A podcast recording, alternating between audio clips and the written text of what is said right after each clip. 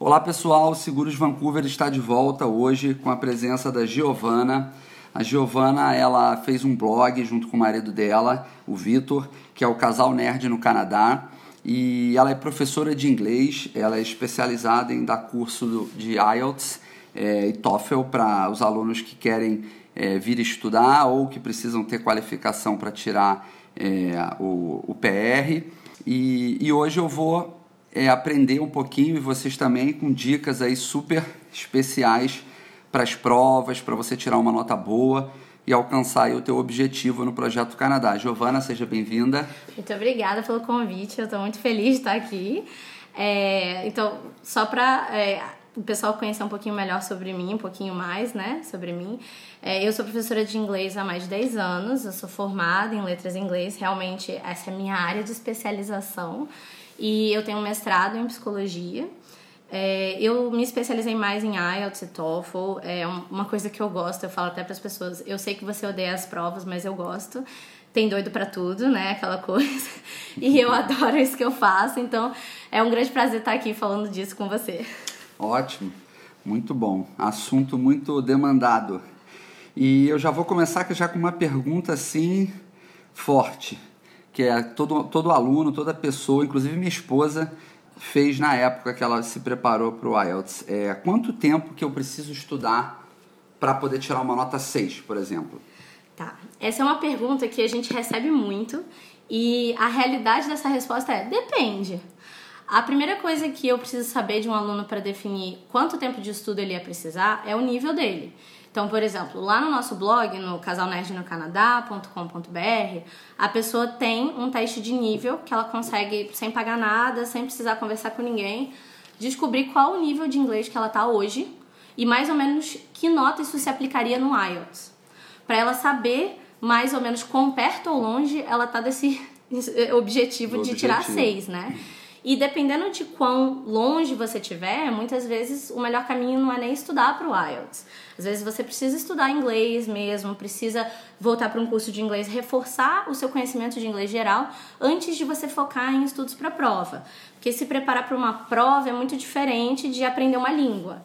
Né? Então, assim, tanto eu que sou professora de inglês, eu sei que a gente trata as coisas de forma muito diferente. Então, se você precisa ainda reforçar o inglês, é importante que você faça isso antes de você começar a se dedicar no IELTS. Porque às vezes eu vou te dar todas as técnicas possíveis e imagináveis, mas você não tem vocabulário e gramática para lidar com essas técnicas. É, a base é importante, né? Exato.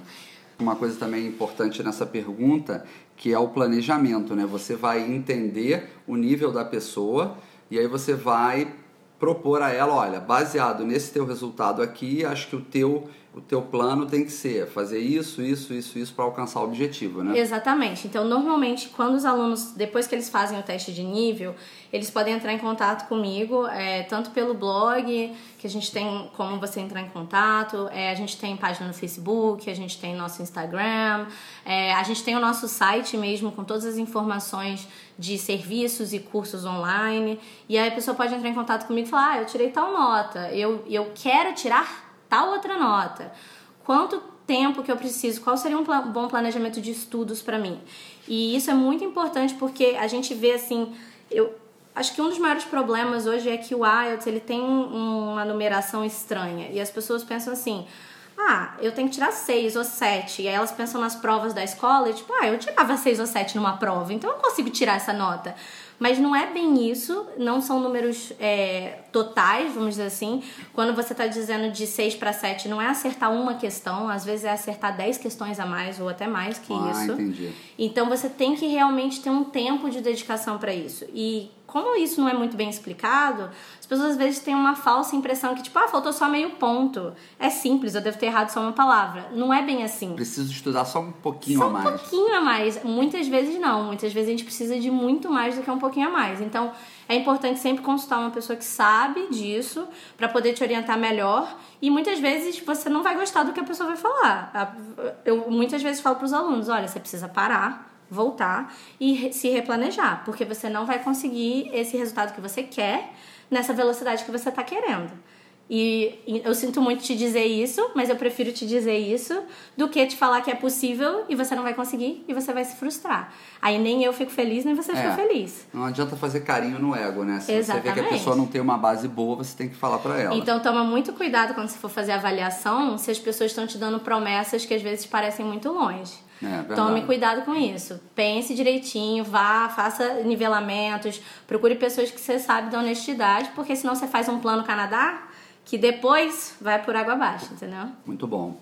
Segunda pergunta que eu vou te fazer: qual a diferença entre o IELTS e o TOEFL?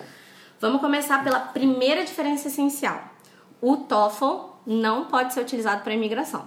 Essa é a primeira diferença essencial. Nenhum país que faz processo migratório, seja Canadá, Austrália, Nova Zelândia, é, Inglaterra, nenhum deles utiliza TOEFL. Todos utilizam IELTS. Por isso, o IELTS tem duas provas. Ele tem o IELTS Academic e ele tem o IELTS General Training. O General Training serve para suas aplicações de migração.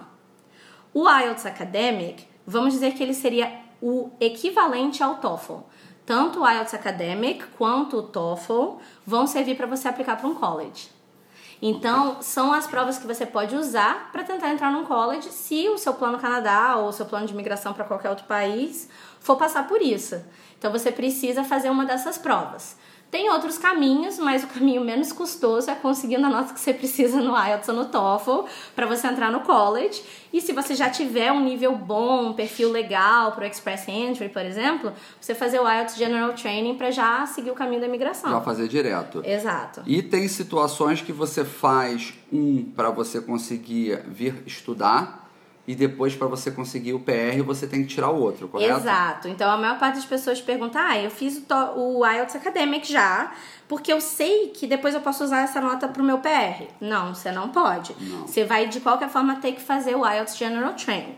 Além disso, tem uma diferença principal entre o IELTS e o TOEFL, que está começando a mudar, mas depende da localidade que você se encontra. Então, no geral, o IELTS majoritariamente ainda é aplicado em papel, ou seja, as provas são entregues em papel, é tudo feito no papel e a entrevista é face to face, são duas pessoas conversando.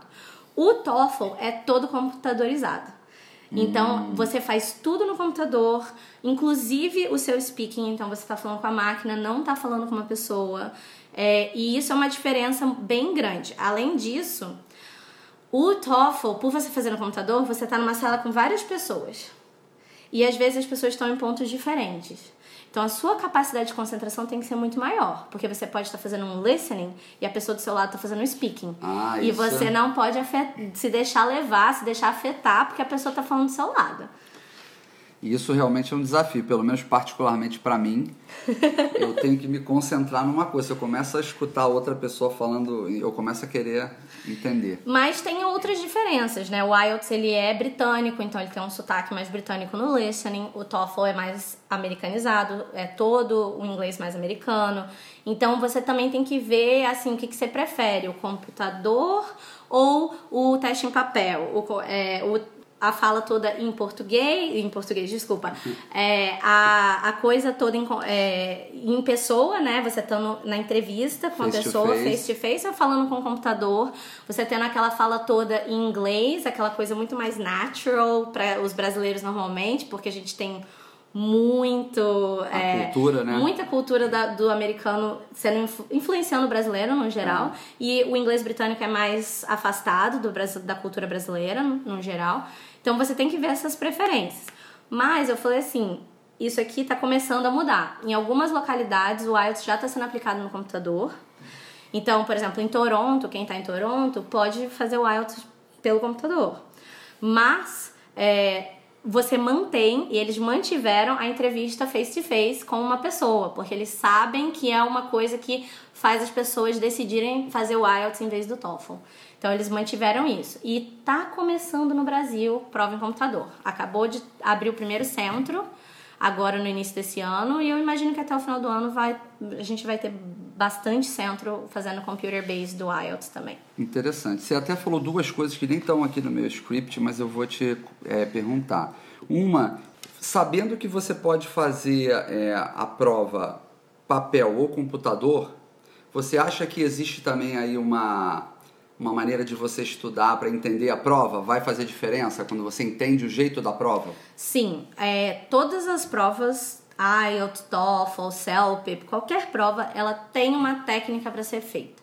Quando você está fazendo o teste padronizado, né, que eles chamam de standardized tests, você tem que ter alguns tipos de parâmetros e você tem que colocar certas barreiras para exatamente conseguir diferenciar o nível dos alunos. Se você botar assim o nível muito baixo, todo mundo tira nota alta. Então você tem que ter várias coisas e algumas dessas coisas que dificultam para tirar níveis mais altos são técnicas de prova e não conhecimento de inglês. E isso é uma das coisas que às vezes as pessoas se frustram. Tipo, ah, eu falo inglês super bem, eu me comunico na minha vida, eu consigo fazer tudo, não tem problema, eu vou no banco, resolvo problema, eu faço tudo, mas vou fazer esse diacho dessa prova e eu não consigo a nota que eu preciso. É porque tá faltando saber um pouco das técnicas. Entendi. E tem técnica diferente para você fazer uma prova no computador e para você fazer no papel. Claro. Então a gente tem que lidar com a forma como a prova é entregue. Ah, maravilha. É, foi o que eu imaginei também. Pelo menos de todas as experiências que eu já tive com testes por aí, você tem que conhecer a prova e nada melhor do que ou você estudar muito, ler sobre isso, ou você ter uma assessoria de alguém que pode te ensinar e te dar o caminho das pedras mais rápido, né? É, eu diria que assim, é, você pode ter informação gratuita sobre absolutamente tudo hoje em dia. Não estou falando só de IELTS, TOEFL, estou falando de qualquer coisa. É. Se você quiser aprender a fazer um podcast, por exemplo, você Vai joga no no Google. Google. e se você se dedicar o suficiente, ler post suficiente, procurar vídeos no YouTube suficiente, alguma hora você vai aprender as melhores técnicas, o jeito de fazer, de aplicar. Então você pode despender desse tempo. O que acontece é que normalmente a gente não tem esse tempo. tempo para investir.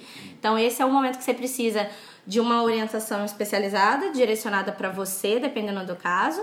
Mas é, porque muitas das técnicas são as mesmas para todas as pessoas, a gente criou cursos online que a pessoa pode estudar sozinha no horário que ela tem livre, como se fosse ela procurando no, no Google ou no YouTube, mas já tá separado exatamente tudo que ela precisa saber na ordem que ela precisa saber, para ela não, às vezes, Se que acontece perder. às vezes, né? A gente É. joga um negócio no Google, aí a gente acha uma informação que a gente só de ler a gente fala, Jesus, mas eu não tô entendendo nada que tá escrito aqui.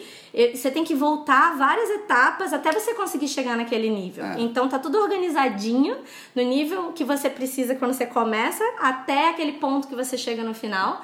E para você, para tudo fazer sentido quando termina, no né? teu estudo. E você pode fazer qualquer horário, não depende de você, ah, eu tenho que agendar o horário do professor, ah, o horário do professor não bate com o meu, ah, eu tenho um problema hoje. Se você tiver um problema hoje, tá tudo lá esperando, amanhã você faz, Você não tem continua. problema. Então por isso que a gente criou os cursos online e estamos cada vez avançando nisso aí. Muito bom. E, ah, bom, eu sei que na prova você tem quatro componentes da prova, né? O listening, writing, speaking e reading. Qual destes você considera, assim, mais desafiador para os teus alunos? Eu vou te dizer que na verdade vai depender sempre da pessoa, mas eu vou te dizer o que, que normalmente costuma ser a reclamação de 90% dos alunos. 90% dos alunos costumam reclamar de writing. Não importa a prova. É IELTS, TOEFL, CELPIP. Num geral, a gente faz a prova de writing, as pessoas fazem prova de writing e quando chega o resultado a gente fala, mas isso não está condizente com o trabalho que eu fiz. Não acho que foi válido, essa nota não, não condiz com o meu esforço ou com o que eu escrevi. Isso é muito normal para todos os tipos de prova. Por isso, quando a gente começou até a criar os cursos online, a gente começou pelos cursos de writing, que era o que eu tinha mais procura, as pessoas querendo entender aquilo ali, como que funcionava, por que, que eles tinham tirado aquela nota, o que estava faltando. E muitas vezes essa é uma questão de estratégia. A pessoa já tem o inglês, mas ela não sabe a estrutura, não sabe a estratégia e acaba não saindo do jeito que precisa.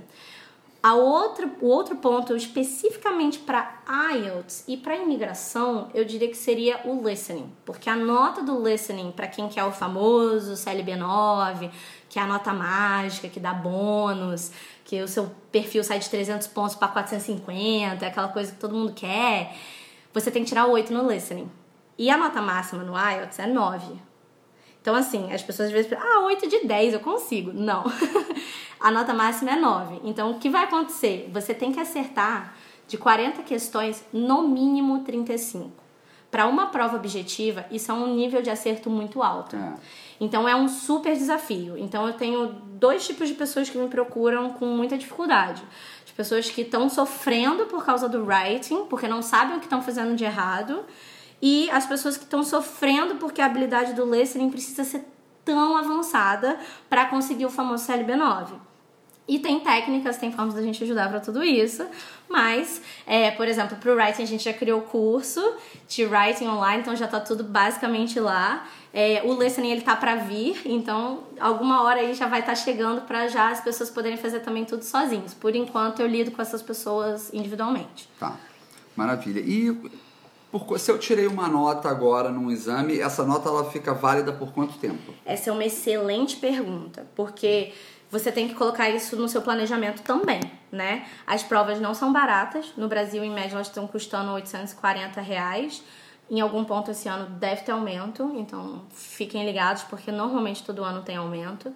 É, tanto o TOEFL quanto o IELTS estão nessa faixa de preço, eles normalmente têm o mesmo preço, porque eles são provas competidoras, eles mantêm o preço igual. É, então, assim, você realmente precisa pensar nisso. A sua nota vai ser válida por dois anos. Então, se você pretende aplicar para fazer o seu processo, para alguma coisa só daqui a três, nem adianta fazer a prova. Espera, segura a ansiedade, vai estudando, vai estudando, vai, vai, vai melhorando seu inglês no geral, vai ouvindo mais coisas e tal, para depois você poder realmente pegar e fazer a prova. Agora, é, num geral, para quem precisa, as pessoas procuram tipo, ah, eu quero para mês que vem. Então, nessa preocupação, se você precisa daqui a seis meses, um ano, tá tranquilo. A, a prova vai estar tá válida. Só não fica muito contando que essa prova vai valer depois desses dois anos. Tá, maravilha. E já que a gente falou sobre isso tudo, como que você pode ajudar a pessoa que está no Brasil e quer se qualificar para um college aqui ou está aqui e quer, quer se qualificar para pegar um PR, como é que você pode ajudar? Você já falou de curso online, você já falou do teu blog, que é muito bom. É, assim, eu já tive a oportunidade de, de dar uma, uma estudada ali no, no teu trabalho e assim, muito bom o blog, o teu Instagram, você dá várias dicas legais. e, uh, mas eu queria que você falasse para os ouvintes aí do Seguro de Vancouver como é que você pode ajudar?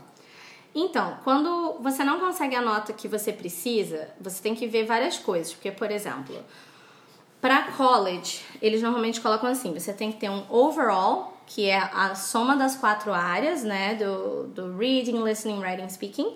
A soma dessas notas divididas por quatro. Então, eles normalmente falam: ah, o seu overall mínimo tem que ser, normalmente para college está entre 6 e 6,5. E eles falam também qual que tem que ser a sua mínima em cada área. Então ele fala, ah, 6,5 de overall, mas nenhuma área pode ser menor de 6. Então, se você teve, por exemplo, uma área que foi menor de 6, se essa área for um writing ou um speaking, de repente dá para você pedir a famosa revisão de prova. Eu tenho até um post lá no blog sobre revisão de prova, quem quiser ler mais em detalhes. É só jogar lá no casalnerdnocanadá.com.br, a gente tem uma lupinha, joga lá revisão de prova, vai achar o, o texto. É, em que eu explico exatamente todas as perguntas que eu faço para o aluno para ele saber se ele deve pedir revisão de prova ou não. Né? Então, uma opção é fazer revisão de prova. A mesma coisa valeria para você, por exemplo, quando está procurando fazer um PR. Às vezes foi uma nota que você teve abaixo do que você precisa para conseguir o CLB9, todas as outras foram bem altas. Você tem que ver ali dentro do, do que eu aconselho até ali no post, então pensar um pouco como que foram suas notas, como que você estava no dia, como é que você acha que você fez a prova, várias coisas você tem que colocar assim, pesar na balança mesmo para você decidir fazer esse remark. Que é essa revisão de prova. Se você, por exemplo, já fez a revisão de prova e não deu certo, você vai ter que procurar ajuda especializada. Ou se você analisou vários fatores e você viu, hum, eu tive, por exemplo, uma nota mais baixa em listening. Listening normalmente não tem mudança de nota, porque é uma prova mais objetiva. Então não adianta, eu vou ter que procurar alguém para me ajudar. Então vai depender muito disso. Dependendo da área, por enquanto na área de writing a gente tem os cursos online. Agora em fevereiro vai sair também o curso online para reading. A gente está bem empolgado. Legal. Então, se a pessoa precisar de ajuda tanto no writing quanto no reading, a gente vai ter curso online para ela poder estudar sozinha, se autoguiar e conseguir melhorar essas notas. E nos outros aspectos, normalmente eu recomendo a orientação mais especializada, individualizada. E aí é mais dentro de aulas particulares a gente costuma focar e ver o que está sendo um problema para a pessoa. Né? Muitas vezes no listening a pessoa fala, ah, eu normalmente não gosto de tal parte da prova, ou eu sinto muita dificuldade com tal assunto. E a gente vai trabalhar às vezes com vocabulário, com gramática, com outros tipos de práticas para a pessoa estar tá, é, realmente melhorando aquele nível e conseguindo a nota que ela deseja. Mas eu tenho uma visão muito diferente de muita gente. Muitos alunos me procuram assim: ah, eu tô com a nota ruim, não sei o que, eu quero fazer aula todos os dias porque daqui duas semanas eu quero fazer prova. Normalmente, a aula todos os dias não é uma coisa que você tira muito benefício do professor, sendo bem sincero. A, aquela estrutura que a gente tinha da escola, de você ter que estar sentado com o professor na sua frente para você estudar, isso é uma coisa é, muito antiquada, eu diria. Eu tenho uma visão mais do professor como guia. Eu vou te guiar, eu vou te dizer, olha, realmente, pelo que você está me falando, você precisa estudar isso, isso e isso. Eu também já percebi, pelo, pelo que a gente já fez juntos, ou de writing, ou de listening, ou de qualquer coisa que você está precisando desse, desse, desse apoio. E eu vou te fornecer materiais, conteúdos, é, vou te levar realmente nas fontes que você precisa ir para você poder estudar sozinho. Mas a dedicação é do aluno. É. Não existe professor que vai fazer, né, varinha de condão, é. assim, tim, pronto, agora você sabe inglês, maravilha. Não, tem que ter a tua parte, né, a tua participação também, né? Exatamente. Isso. Então, por isso que às vezes eu falo para as pessoas, a gente faz aula uma vez por semana. A pessoa fala, mas não é muito pouco? Eu falo, não, porque o resto da semana eu vou te dar uma nossa, uma quantidade de coisa para você fazer estudar que você não faz ideia. você se prepara, entendeu? Que você vai ter que estudar. É, não, realmente você vai estar tá guiando, fazendo diagnóstico ali do que, que a pessoa precisa melhorar e também passando algumas coisas para ela fazer em casa e. E tá realmente chegando no objetivo dela. Mas tudo, como tudo na vida, né? Sem o nosso esforço não, próprio, não a gente não chega lá. Todo projeto Canadá, ele, ele, ele demanda de você o seu esforço e o seu planejamento, né? Sim. Bom, a gente tinha inicialmente aqui, antes de começar o podcast, você falou que ia fazer aí uma, uma promoção para os ouvintes aí do Seguros Vancouver, então eu vou deixar você passar isso para eles.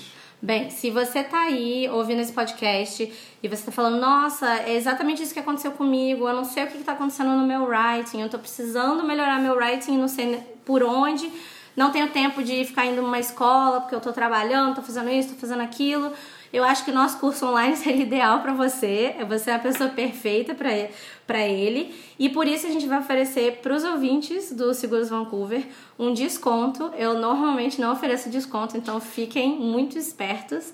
Vai ser 5% de desconto para os primeiros cinco alunos que usarem o nosso código que a gente forneceu aqui para o Seguros Vancouver, que é Seguros Vancouver. Opa! Aê! Não tem, não tem nem como errar, hein? É muito fácil, é só você entrar lá no nosso site, ir para a parte de cursos online, ver a parte de curso, seja, vamos dizer, IELTS Writing General Training ou IELTS Writing Academic, escolher o curso ideal para você. E aí na sua caixa de saída vai ter uma areazinha de possui um cupom? E aí você vai escrever Seguros Vancouver e vai clicar em aplicar. Quando você clica em aplicar, aparece aquela diferença ali dos 5% e vai te dar o valor atualizado. Aí é só você realizar o pagamento e começar a estudar. Maravilha. Isso aí, pessoal. Agora não tem mais desculpa para tirar nota baixa no IELTS, hein? É, bom, Giovana, obrigado aí pela, por toda a explicação, por todas as dicas. Em breve eu vou precisar disso, então eu já, acho que eu já até fiz esse podcast para já saber as dicas para aplicar para mim. E, uh, e é bom que vocês ficam sabendo também. Muito obrigado. Eu vou deixar todos os links da Giovana, do Casal Nerd no Canadá, na descrição do podcast. E vocês podem e devem entrar em contato com ela para saber mais sobre IELTS, TOEFL e o que vocês precisam para melhorar a nota de inglês, tá bom? Giovana, obrigado. Muito obrigada.